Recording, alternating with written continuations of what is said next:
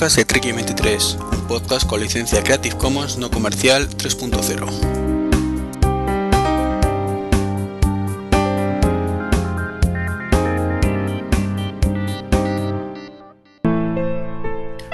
Pues bienvenidos una vez más a este podcast grabado el 7 de diciembre del año 2010 con una entradilla diferente. Eh, por fin he, creado un estándar para todos los podcasts y así me ahorro tener que regrabar una y otra vez la bienvenida. Y bueno, he aprovechado para, algo que debí decir hace mucho, que es, perdón, que es un podcast Creative Commons con licencia eh, no comercial 3.0. ¿Qué significa esto? Pues que podéis reproducirlo, copiarlo, hacer lo que queráis con ello, siempre y cuando no, no tengáis fines económicos detrás. Algo que casi todos los podcasts son así, es quizás algo obvio, entre otras cosas porque es cierto que lo comento alguna vez, no, no lo he puesto así como entradilla, pero sí lo comento alguna vez. Pero bueno, quería aprovechar eh, este pequeño cambio en la entradilla, que no sé si os gustará más o menos, o indiferente, indiferente que es lo más probable, porque no, supone ningún cambio drástico. Bueno, pues eh, que quede constancia, ¿no? Eh, a ver, este, llevo ya tiempo sin grabar. el tiempo ha sido, no me lo he permitido, prácticamente un mes. No, no me ha hecho ninguna gracia, la verdad, lo siento muchísimo. Pedir, pediros disculpas por, por este retraso pero bueno, lo que tiene, ¿no? las agendas apretadas y, bueno, espero que no se repita tanta espera y que no sea este el último podcast del año, sino que pueda grabar uno, pues, mm, bueno, la verdad es que están los fines de semana un poco complicados, pero bueno, al menos o, este, un jueves o, bueno, en algún momento. Si no es así, aprovecho ya para desearos feliz Navidad y, y nuevo, un interesante nuevo año. Eh, aviso importante también. Este es un podcast que va a ser muy crítico, muy crítico, muy crítico con mm, Apple principalmente. He puesto alguna cosilla en el guion más que también será un poco crítica, pero sobre todo estoy un poco mosquedete con, la compañía de la manzana, así que si sois de los seguidores que os gusta mucho y no gusta que las críticas, bueno, pues dejarlo aquí, parar, lo siento mucho, pero es lo que hay. Y bueno, vamos a empezar con algo que ya he comentado además en... Ah, bueno, se me olvidó. Estuve invitado con el podcast de Friqueando eh, justo la semana después del último podcast que grabé y por falta de tiempo se me fue la pinza y no lo puse en el blog. Perdón, Mitch.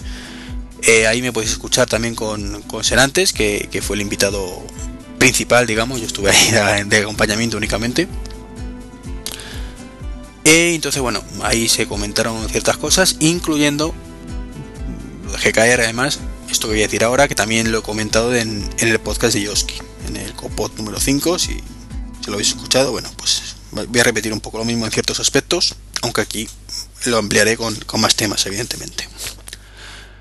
Y hablo un poco de, como he dicho antes, lo voy a intentar unificar para no liarme mucho, del camino que está siguiendo últimamente la empresa Steve Jobs, mm, que sinceramente es que cada decisión, cada paso que está, ha dado en los últimos dos meses me parece lamentable. No, estoy hablando evidentemente del lanzamiento de nuevos productos, del iOS 4.2 que por fin ya lo tenemos desde hace un par de semanas oficialmente en nuestros dispositivos, sino de su filosofía de empresa. Eso que mm, cada día me toca más los higadillos ciertas cosas. Empiezo por una cosa diferente que hablo del hype. Ya lo comenté en el, blog también, y es que me parece que el tema de los Beatles ha sido una auténtica tomadura de pelo. No, no que lo vendan, sino ese hype que generaron. Innecesario e injustificado. De acuerdo que para Apple como empresa, pues tener a los Beatles después de tantos años de lucha, pues podrá suponer mm, pues un hito y algo importante eh, igual que para mí, cambiarme de casa si algún día me cambio. Pero lo cierto es que a todos vosotros que yo me cambie de casa o no, o me cueste más o menos esfuerzo, o la trae floja. Es así. Mm, no estáis o no escucháis este podcast para que os cuente si, me cambio de casa o de coche o por mucho que esfuerzo que me suponga. Entonces, eh, que como empresa suponga eso, pues mejor para ellos, me alegro mucho, pero como cliente mm, me la da igual que te haya costado mucho o poco. A mí lo que me importa es que ya por fin está a la venta y para mí y para muchísima gente es un dato irrelevante. que está mejor que estén, evidentemente. Pero no creo que nadie, aunque han vendido mogollón, evidentemente, pero no creo que nadie esté dando saltos de alegría ese día de, sí, por fin los Beatles, aleluya, va, viva Steve Jobs. No, yo creo que nadie en su casa, en su sano juicio, habrá hecho eso, salvo un par de personas, si es que, que han llegado tantas. Entonces, bueno, me parece que roza el ridículo, que se ha llevado muchas críticas que se podría haber ahorrado, simplemente cayéndose la boca. Apple llega un día como hoy, pone, cierra la Apple Store, la abre dos horas después con los Beatles, y ya está, y todo el mundo habría dicho por fin, y se habría llevado una alegría si le gusta el grupo, y ya está. Y no que hubo muchas pajas mentales, con o menos razón, mm, y creo que justificadamente. O sea, independientemente que podamos pensar que un iTunes en la nube pues no me hubiera hubiera sido una keynote en vez de un anuncio de esas características bueno. También eh, nos pilló de sorpresa no que, Apple pusiera un cartelón bien grande diciendo que el día siguiente iba a ser algo inolvidable. Pues como cliente no fue nada bueno sí fue inolvidable como el día que Apple nos tomó el pelo pero bien a todos entonces, evidentemente, es un tema de puntos de vista. Hay gente que pues le parece más justificado que otros. En cualquier caso, algo innecesario. Y bueno, mm, podríamos dejarlo ahí, como pequeña tomadura de pelo, y ya está. Como detalle. Venga, no vamos a condenar tampoco a Apple por ello, pero... Sí, es cierto, lo admito, soy un hombre diferente ahora que, que iTunes vende los Beatles. No, de, fuera de coña, esto me ha parecido hasta me mejoró tanto, mejoró tanto y, y, no lo, ya no digo por porque yo pensara que fuera a salir otra cosa, ¿no? Que, que, no me hice, yo no pensé en nada concreto, dije pues quizás sacar una versión nueva de iTunes que tuviera el wifi, o sea, la sincronización por wifi, por ejemplo, que es una característica muy demandada, tiene mucho que ver con iTunes y tampoco creo que fuera necesaria una keynote para, para eso, ¿no? Y la gente hubiera seguramente eso lo habría cogido con mucho más cariño que lo de los Beatles. Pero me toca tanto las narices, fijaros que ayer, por ejemplo, estuve en la, en la pasé por la puerta, entré un, prácticamente para enseñar una cosa a mi mujer. Y vi, un cartel enorme de los Beatles en la puerta, en la, en Apple Store de Senadu. Y, y, como que los higadillos se te retuercen ahí un poquillo y dices, mm, es que les he cogido manía. O sea, me, me cabreó tanto esto que, que les cogí manía. Así que, mm, bueno, supongo que no será el único, aunque bueno, tampoco espero que sea la norma, ¿no? Simplemente la indeferencia. Y como iba diciendo, eh, hay cosas que Apple está haciendo, independientemente de esto, que no me está gustando nada. Pero nada, ni un poquito como empresa. Y hablo pues la forma que tiene artificialmente de capar mm, equipos. Hay quien me dirá que todas las empresas lo hacen, con toda razón del mundo, es cierto, casi todas las empresas lo hacen pero no por eso me parece bien. Es que es como si dices que es que si matas a uno no está mal, porque total, hay gente que mata a tres. Y hay gente pues que mata a cinco.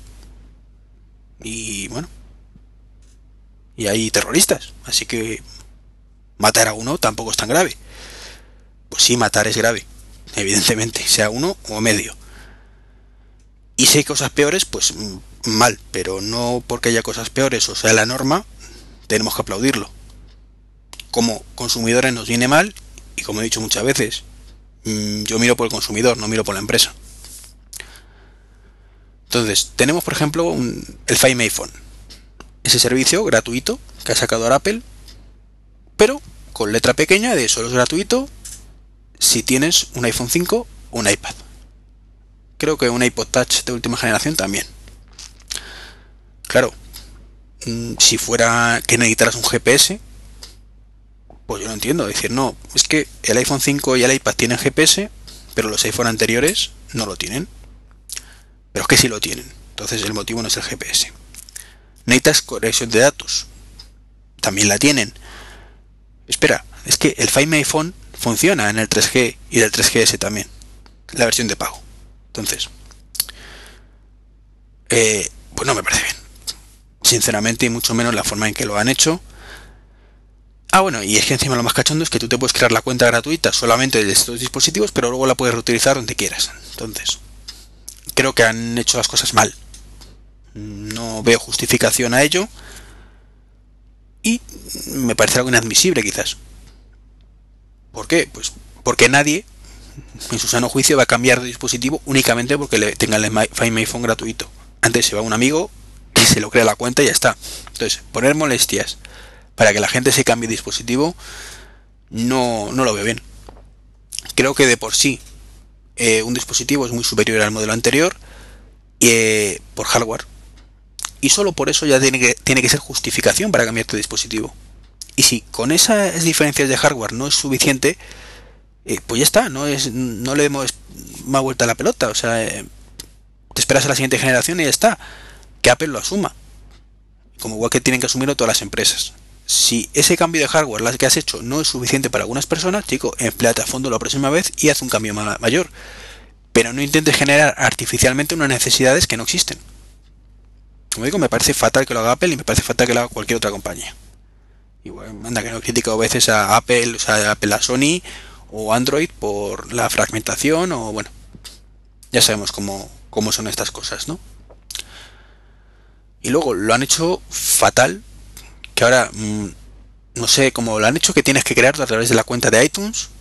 Entonces tienes que iniciar sesión desde iTunes en vez de desde el MobileMe con lo fácil que hubiera sido verdad dar la opción de crear una cuenta de MobileMe y, y solo pagar los servicios que ellos quieran que pagues.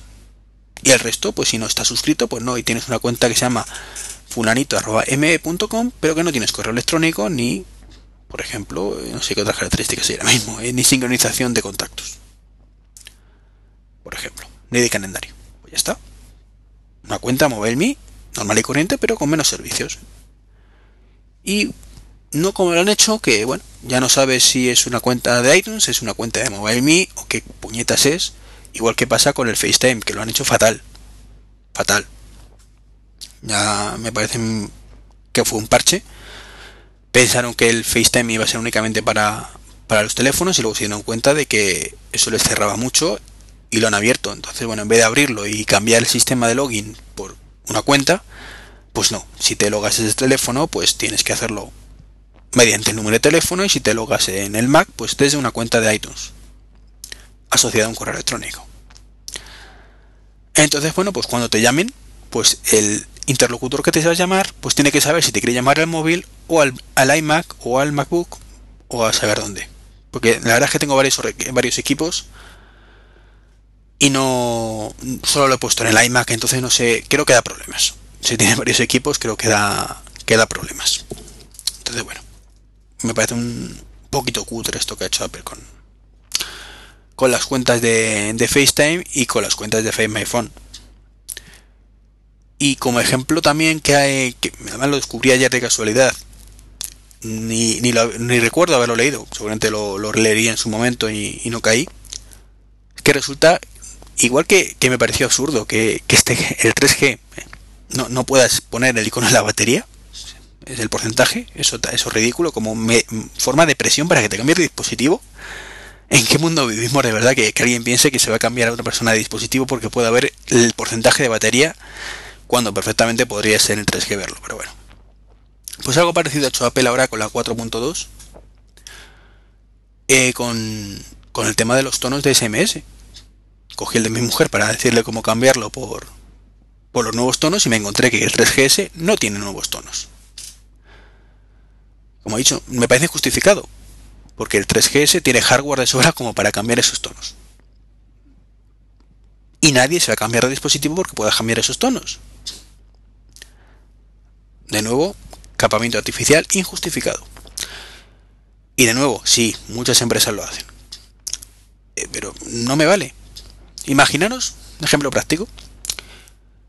Si, por ejemplo, ahora que salió el. Va a salir, por ejemplo, el Lion, ¿de acuerdo? ¿Cómo sentiríais todos los que tenéis hardware de sobra para un Core 2 Duo o, o un i3 o un i5? Que habéis cambiado el equipo a un MacBook Pro este año, un Mac Mini, un iMac de, penúltima jornada o de última jornada.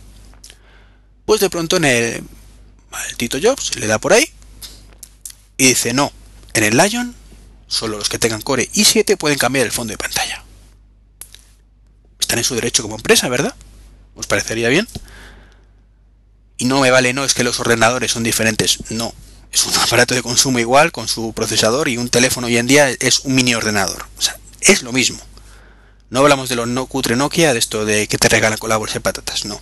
Hablamos de un teléfono inteligente, un smartphone que pues, por dentro es un ordenador de, bajo, de bajas características, pues de otras cosas por el tema de consumo de batería, ¿no? Entonces, si os parece bien, que yo sé que hay gente que lo justifica y está de acuerdo, ¿no? Con una empresa y si no te gustan sus productos no los compres, evidentemente. Mm, tampoco me parece justificación válida. Es una empresa, pero mm, como cliente tengo mis derechos y, mi, y tengo, puedo gustarme mucho su producto y no su política. Entonces, ¿cómo sentiríais si acceso a Apple? Con Lion, solo los que tengan i7 podrán cambiar el fondo de pantalla. ¿Parecería bien? Sinceramente. A mí no. Entonces, como a mí no, me quejo. Y bueno, como he dicho antes, la 4.2 ha venido por fin con AirPrint y AirVideo. Claro que, como suele ocurrir últimamente, a medias. He ancapado la, en la 4.2 han salido, o sea, la, el, perdón, la 4.2 necesitaba de la 6.5 para, para poder funcionar el print y no funcionó. Lo han quitado en el último momento. Eh, para las impresoras no compatibles, porque impresoras compatibles de forma nativa hay cuatro en el mercado. ¿De acuerdo? Entonces, como si no existieran. evidentemente no me voy a comprar una impresora nueva solo por eso. Entonces, bueno, hay un hack para, para activarlo y luego hay programas como el que Printopia que, tenéis una review en el, blog muy interesante que, yo creo merece la pena incluso añade más funcionalidades de las nativas entonces bueno me parece un detalle absurdo también de nuevo igual que la AirVideo pues resulta que solo puedes mandar información que eso claro como siempre Apple se lo tuvo muy calladito puedes mandar de, la aplicación de, nativa del propio teléfono o del iPad pero no del resto de dispositivos. Hoy por hoy. Luego, la siguiente actualización ya han dicho que ya permitirán que el resto lo haga. Bueno. Pues eso, como siempre, el primer pasito a medias y, y bueno. Es lo que hay, ¿no? Tampoco es el fin del mundo, evidentemente. Estamos acostumbrados a... No hay casi dispositivos compatibles, solo el Apple TV. Y a la venta creo que tampoco hay ninguno para audio todavía. Entonces, bueno. Como que tampoco me quita el sueño, pero me parece un detallito que, a ver, eh, lo he dicho, Air, AirPrint me da un poco más lo mismo. Además hay parches, como digo, y tampoco imprimo. Y creo que nada, casi nadie imprimirá tanto desde el iPad como para justificarlo. Para justificar que es un problema gordo, me refiero. Pero el vídeo me parece un concepto muy, muy interesante. Pero si se hiciera bien. Y si realmente es abierto, que no lo tengo tan claro, que yo pueda mandar a, a AirVideo al Plex, por ejemplo. Hay otra aplicación, bueno, Ahora luego lo de, Plex. Eh, es un sistema de multimedia, para que no un media center. Son detallitos que están ahí. Es decir, es que si quiero mandar vídeo a la televisión solo puedo poner una, Apple TV. Bueno, pues es una forma de, traducir a Air Video, o mejor dicho, a Air, AirPlay, si es que lo tenía puesto como AirVideo y lo llevo diciendo varias veces, pero AirVideo es una aplicación, perdóname, me refiero a AirPlay. Pues, como si no lo tuviera, ¿vale? Está ahí, para cuatro personas que tengan el Apple TV y para el resto, pues no existe. Pues nada, mala suerte. Y bueno, ya con esto creo que ha acabado un poco mi... Bueno, no, tengo alguna más adelante. Mi queja de, últimas noticias bueno, voy a meter la última que tenía ahí. Voy a cambiar un poco el orden. Que es que estoy improvisando también un poquito. Y voy a hablaros de mi mala experiencia con el Apple Store en este caso y el coger el iLife 11. Eh, os pongo en antecedentes. Me compré la semana pasada un Mac Mini para utilizarlo como media center. De eso no hablaré luego al final del podcast un poquito, si me da tiempo. Bueno, mi sorpresa vino. Bueno, sorpresa, me temía que ocurriría, ¿no? Cuando abro el paquete, lo, lo instalo y me encuentro que viene con iLife 09. Cuando hacía más de un mes, no recuerdo más, fue en octubre, cuando Apple anunció el, el iPhone 11. Entonces yo entiendo, y, es justificable, que evidentemente el que se haya comprado el, iMac o el Mac Mini o el Mac en general una semana antes del lanzamiento, pues diga, joder, tío, déjame acceder al iPhone 11 a, a bajo precio, ¿no? Y para eso está la oferta de 8 euros pertinente. Y eso me parece un detalle por parte de Apple, decir, bueno, te lo ofrezco más barato, pues porque, hombre, las compré hace 4 días y, está claro que, mereces tener la iPhone 11. Lo que no me parece también es que un mes y pico después me compro un, dispositivo, me vengo con el 09, bueno, evidentemente no pretendo que abran todos, las cajas y lo cambien, ¿no? Es, es normal que, que no lo cambien, ¿no? Pero como consumidor no es mi problema. Entonces, a ver si eh, quiero dejar eso claro. Yo compré un dispositivo hoy y quiero que venga un producto a la venta ya hace un mes y medio. No es mi problema lo que voy a decir ahora. Y es que Apple ahora me dice que no. Que si quiero acceder a iLife 11, para que tengo que esperar. Mm, a ver que me estoy liando. No es que tenga que esperar, es que solo viene con los que estén fabricados desde esa fecha. Y el resto, pues tenemos que hacerlo por el método este, como si hubiéramos comprado hace dos meses. No me parece normal. Apple me reclama que si quiero el iPhone 11, 8 euros. Cuando ha salido hace un mes y pico. No me parece bien. Porque como consumidor no es mi problema cuando se haya fabricado ese equipo.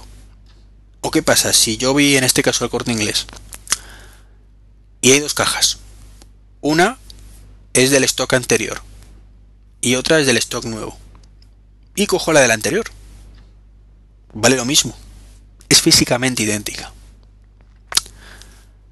Mm, yo tengo el iLife 09, pero el siguiente que la ha comprado, o, incluso el que la compra anteriormente, ha cogido una que viene con el iLife 11. Y yo tengo que pagar además 8 euros para tener lo mismo que esa persona. Cuando hemos comprado el mismo equipo el mismo día. No me parece un detalle bonito. Que están en su derecho, bueno, discutible, pero desde luego no me parece que eso sea cuidar al cliente ni, ni su imagen. Creo que sí, que no les costaría nada. Es más, por Dios, si lo pueden decir que lo descargues directamente, o sea, es ridículo. Pero bueno. O mandarte un DVD a bajo precio. Sí, 8 euros, eso es bajo precio. Bueno, discutible. Lo que cuesta no. Teniendo en cuenta que, es un dispositivo hace un hace una semana, no creo que tenga que pagar ni un céntimo. Pero bueno, llega un momento que te lo dicen y, tú coges, en este caso yo, y digo, venga, vale, son 8 euros, quiero la ILEF legal, pues es lo que hay. De acuerdo. Te dicen una página web, me he metido, me pide el número de serie y me encuentro con que mm, meto mi número de serie de mi Mac Mini y me encuentro con que no dice que no es válido y que para mejor que rellene un formulario y lo mande. Bueno, pues me voy al formulario. A ver, ¿en qué cabeza cabe que un ordenador que es suyo no tengan ellos constancia de número de serie? Pero bueno, a veces pasa. Relleno el formulario, me dice que, que me van a cobrar los 8 euros, estupendo. Me pide la cuenta de PayPal, estupendo. Me llega la factura de PayPal, 8 euritos, 7,95 para ser exactos. Y después me encuentro que me, después de cobrarme, que, que si quiero que me mande el, el, el iPad, iba a decir, el iPhone 11, que tengo que mandar una carta, ¿eh? un papelito, imprimiendo esto que hay en pantalla, acompañado de una copia de la factura en la que aparezca el número de serie. Bien, yo lo compré en el, en el corte inglés. Y para empezar, no viene el número de serie en ningún lado. Es decir, que no tengo garantía de que si mando la fotocopia de esta factura, me lo manden. Tendría que ir al corte inglés y pedir una factura con las molestias que yo me supondría de ir básicamente y mandarlo. Pero encima mandarlo no me vale un correo electrónico, no. No me vale escanear un PDF y mandarlo, no. A Inglaterra. Es decir, que para tener mi iLife 11 legalmente que me corresponde por derecho, ya que de nuevo, insisto, he comprado el Mac Mini hace una semana, me encuentro con que tengo que pedir una, ir al centro donde lo compré, pedir una copia de la factura, una factura nueva donde aparezca el número de serie, tengo que ir a correos, mandar una carta a Reino Unido con los costes que ellos me supone y pagar además 8 euros. Conclusión, que se queden con su, con su iPhone C, que yo ya me buscaré la vida para conseguirlo. Lo he dicho siempre, si quieres hacer las cosas legalmente te ponen más problemas que para hacerlas ilegal, ilegalmente. Bueno, tampoco es una actualización que me entusiasme, así que bueno.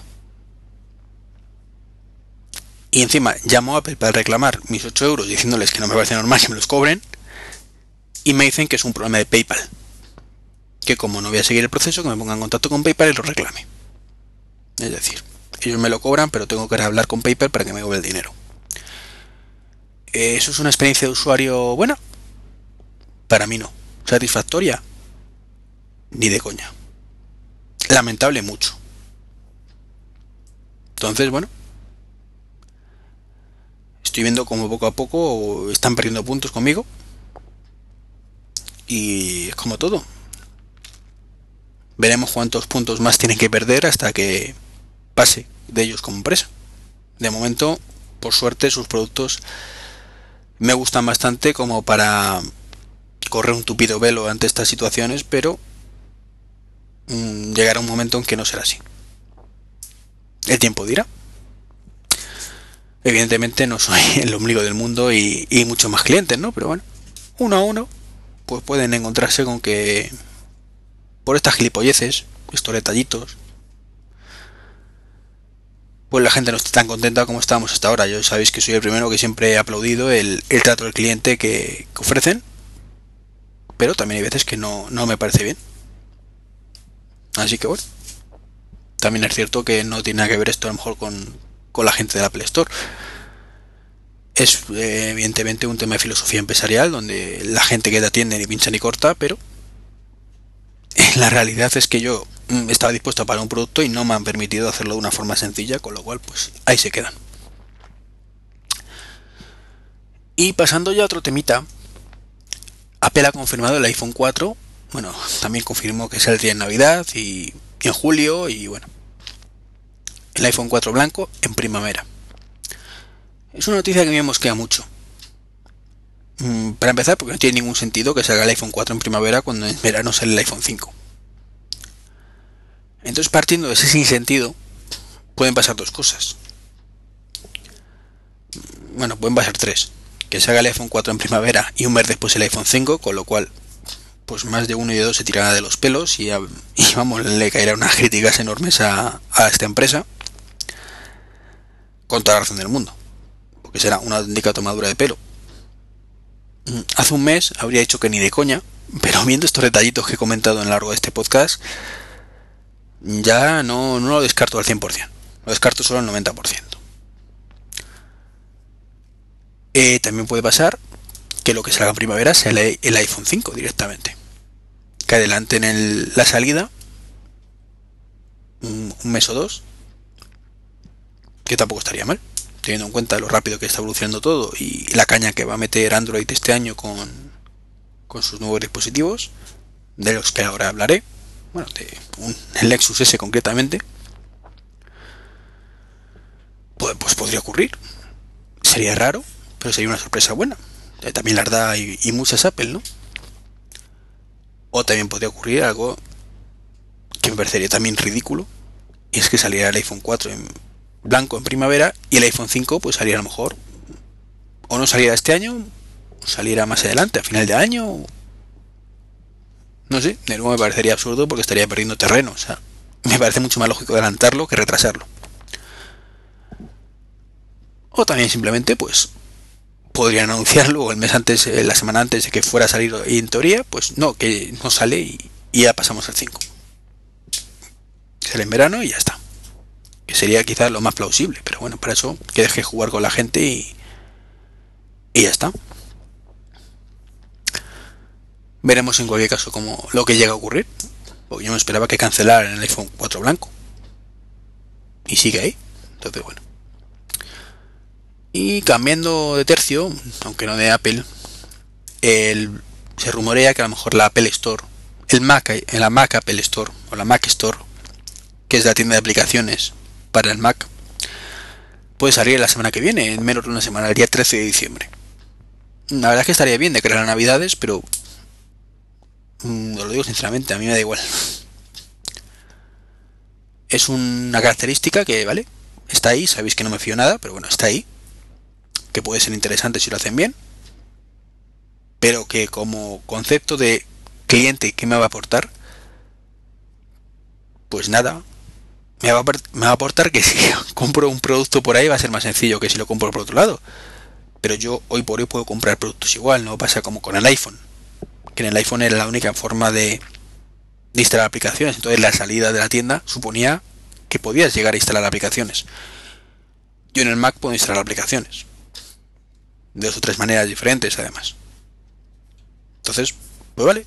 Si sale salido y si no, pues me da igual. Entonces tampoco entiendo tanto revuelo con que va a salir el día 13, pues que salga. Y si no sale hasta el día 15, pues no pasa nada. Y si sale el mes que viene, pues, pues sale el mes que viene. O dentro de 6 meses sale dentro de 6 meses. O sea.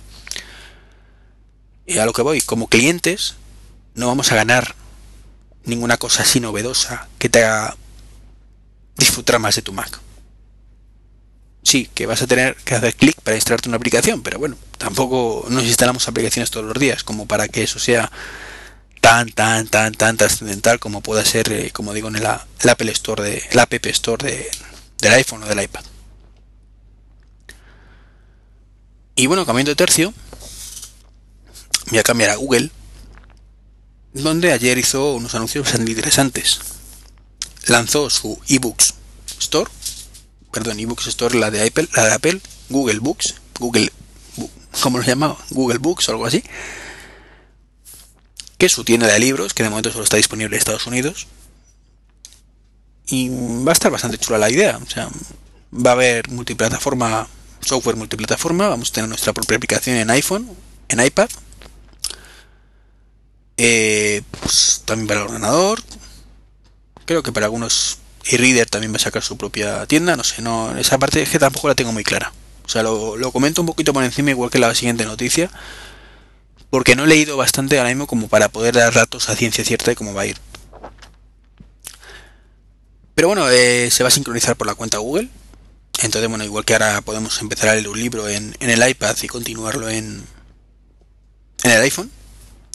O en el caso de que tengamos la cuenta de Kindle, podemos en nuestro Kindle y continuarlo en la aplicación Kindle del iPhone o del iPad. Bueno, el iPhone no sé si hay ahora mismo. Del iPad seguro que sí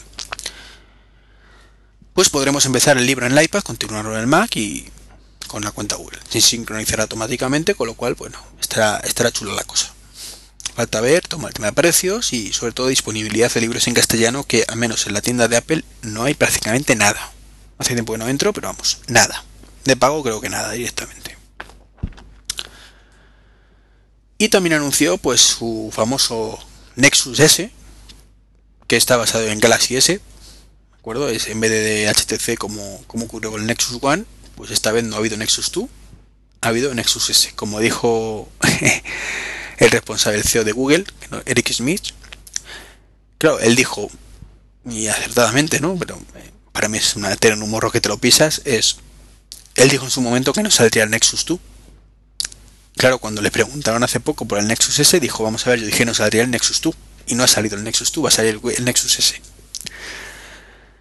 es jugar evidentemente con la semántica y, bueno, jugar al despiste, pero bueno.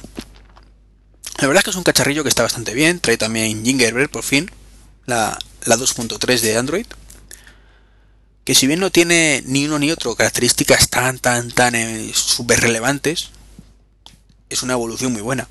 Para empezar tiene una pantalla de 4 pulgadas en el caso del Nexus S, un procesador a 1 GHz, traen por fin al igual que pasó con el iPhone 4, cámaras frontal y trasera para videoconferencia. Únicamente trae, eso sí me parece un pequeño fallo, aunque se puede expandir por memoria SSD o micro SD, 16 GB de memoria interna. Y luego sí trae un detalle muy muy chulo, que es sistema NFC, Near Field Communication que se llama, que bueno, es básicamente el, un RFID, para, hacer pagos o, lecturas de etiquetas de, RFID de estas del supermercado. Entonces trae su, sistema y ahora falta ver que, eso empiece a estandarizarse. Esperemos que con la llegada del iPhone 5, que se rumorea también lo traerá, entre Google y, Apple de un, un, importante bujoncito estos sistemas en, en, Occidente, porque en Japón pues se lleva utilizando hace años con, con bastante éxito además y bueno, podamos hacer pagos desde nuestro teléfono sin, sin tanto problema. Entonces bueno, está, está muy bien, no, no se sabe creo que precios ni, ni disponibilidad y esas cosas de momento, pero bueno, como cacharrito está muy bien. La verdad es que si me tuviera que comprar un, un Android, me compraría sin dudar el, el Nexus S. Entonces, eh, de hecho, hasta hace poco era el Nexus One el que me compraría, pues era este, ¿por qué?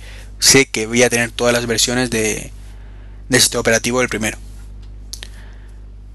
Y bueno, creo que también anunció que va a salir para Nexus One, o sea que de momento un aplauso que no abandonan el, el One como dispositivo clave. Y veremos si esto ayuda o no a la eh, diversificación de dispositivos que hay de versiones, etcétera, etcétera, en el mundo Android. A ver si ayuda un poquito a unificarlo o a separarlo un poquito más. Eh, bueno, el Gingerbread como, como novedades, pues es que por lo visto funciona más rápidamente que su predecesor, que a su vez funcionaba mucho más rápido que el anterior, con lo cual están optimizando y eso está muy bien. Han incorporado mejoras en la interface, particularmente yo lo veo muy parecido a lo anterior, pero bueno, tampoco hace falta que sea un cambio radical, a fin de cuentas estoy utilizando un iPhone donde el sistema operativo es idéntico a desde hace cuatro años. Han cambiado el teclado por lo visto, Mm, y, permiten una cosa que también está muy bien, que es llamadas por VoIP. Supongo que a través de Google Voice. Bien integrado. Entonces está, está muy bien y, soporta también giroscopios. Entonces, poco a poco se sabrá más a lo largo de estos días. Y, y bueno, veremos si es tan mm, espectacular como parece. Digo, me gusta, me gusta y, y de nuevo lo, me lo puedo plantear de cara al futuro como cambio el teléfono. Si tuviera que tirar hacia Android, pues como eh, está ganando puntos Android cada vez más, es así. Y espero que, que algún día me, me anime a darle el salto. Me tira mucho el iPhone de momento, como he dicho, y, y tengo mucha pasta invertida en las aplicaciones, que es una cosa que tira hacia atrás. Pero bueno, es como todo, si Apple se duerme en los laureles, y sigue con su política como he dicho antes pues no sé si será el 5 o el 6 pero en algún momento ahí te quedas Apple. Es así. Como cliente yo me voy con el que más me cuida. Igual que a mí nadie que Apple no pretende no me regala nada pues tampoco tengo por qué estar sujeto a ellos sin sin ningún aliciente. Y cambiemos de compañías. En este caso Sony, como un detallito, ha lanzado un, televisor, un Sony Bravia, no sé de qué, de qué tamaño ahora mismo, con una PS2 integrada. Hombre, que integre una PS3 podría entenderlo. Un poquito más caro, pero tienes un 2x1, lector de Blu-ray, pero una PS2. No sé, me parece absurdo. Y que coste que se sigue vendiendo, que no sé por qué alguien compraría todavía una PS2, pero bueno es de esas cosas que hace Sony que no tiene ni pie ni cabeza muchas veces, aunque alguna venderá y bueno, imagino que será porque le sobran piezas, tendrá PS2 para aburrir, que no ha, no ha conseguido poner en el mercado, y es una forma como otra cualquiera de deshacerse de stock de piezas. Vendes una televisión con ello integrado y bueno, no está mal. Mejor la 3, evidentemente. Y voy a mirar cuánto llevamos. 40 minutitos para terminar. Me da tiempo a comentaros una, cosa que comenta en el blog. Y es que me he comprado un Mac Mini, como he dicho antes, y le he puesto Plex para utilizarlo como media center. Tiene cosas chulísimas. Funciona muy bien, aunque tiene algunos bugs. Y os invito a que leáis la, el post que puse en el, en el blog eh, para, para que veáis un poquito la valoración no quiero repetirme aquí, contar otra vez lo mismo, tampoco creo que, sea necesario, como digo, son cosas que, que a veces que se entiende mejor leyéndolo. Simplemente decir que me costó decidirme, pero que ahora mismo que me he decidido por fin a, dar el salto y gastarte una pasta, porque el Mac Mini no es precisamente barato, tengo que decir que Plex Mac, Mini, mm, dejando los bugs de lado y viendo el potencial que tiene ese software, es, sin lugar a dudas, el Media Center perfecto. Le faltan cosas, tiene mucho, muchas cosas que mejorar todavía, pero es que sin mejorarlas ya es el número uno lee todo. Entonces, se integra con otros dispositivos. Y solo me mm, no he podido comprobar si, si puedes. Es que vamos a ver, eh, no quería enrollarme mucho con esto, pero bueno. Eh, Plex comparte bibliotecas entre, entre distintos Plex. Entonces, si podéis instalar un Plex en el Mac Mini en el salón y otro en el iMac y acceder desde el iMac al contenido del Plex del salón. Guarda la posición, entonces, bueno, pues si empiezas a verlo en el salón, puedes continuar en el iMac o en incluso en dispositivos iOS estaría bien que lo sacara para Android, por ejemplo. O sea, el, problema que tiene Plex es que se centra demasiado en Mac. Y eso no me acaba de gustar. Pero lo hace también que queda gusto. Entonces, pues tiene bug. Tiene, por ejemplo, que no, no, es compatible con XBMC, a pesar de que sean primos. De hecho, XBMC es su padre son primos, son padre e hijo, depende de. O sea, nació a través de, XBMC, es una versión modificada, y no he sido capaz de instalar XBMC en un PC. Tengo un PC con Windows Vista donde la instalación me dio problemas y no sé, no, no consigo hacerlo funcionar, con lo cual no sé si puede compartir biblioteca también con XBMC o no. Teniendo en cuenta que el origen es XBMC, debería. Debería. Pero no estoy 100% seguro, así que si alguien lo sabe, por favor que lo diga. Y con esto me despido. Mm, siento haber sido tan criticón. Espero que no me matéis por ello los que sois un poco más seguidores de la, de la compañera Manzana y siempre decís que me, que, me quejo mucho. No es por gusto, de verdad. A mí me encanta cuando doy buenas noticias. De ha lanzado Apple esto u cualquier otra compañía y me encanta. De hecho, Plex me encanta. Ah, bueno, Plex para los amantes del software libre es libre podéis acceder al código fuente, modificarlo, etcétera, etcétera. A mí particularmente ese detalle me da igual. Porque no voy a modificarlo. Pero es, viene bien de que otras, si en un momento dado Plex deja de, recibir soporte, pues que salga una versión de Plex que herede lo mejor de Plex y que la retomen otras personas. Entonces en ese aspecto es el software libre está genial. Y bueno, ya me despido, aprovecho para desearos feliz Navidad a todos. Espero que no sea el último podcast del año, por si acaso también próspero año nuevo. Y nos vemos en el siguiente, nos escuchamos en el siguiente. Un saludito, un abrazo a todos y a todas. Y hasta luego.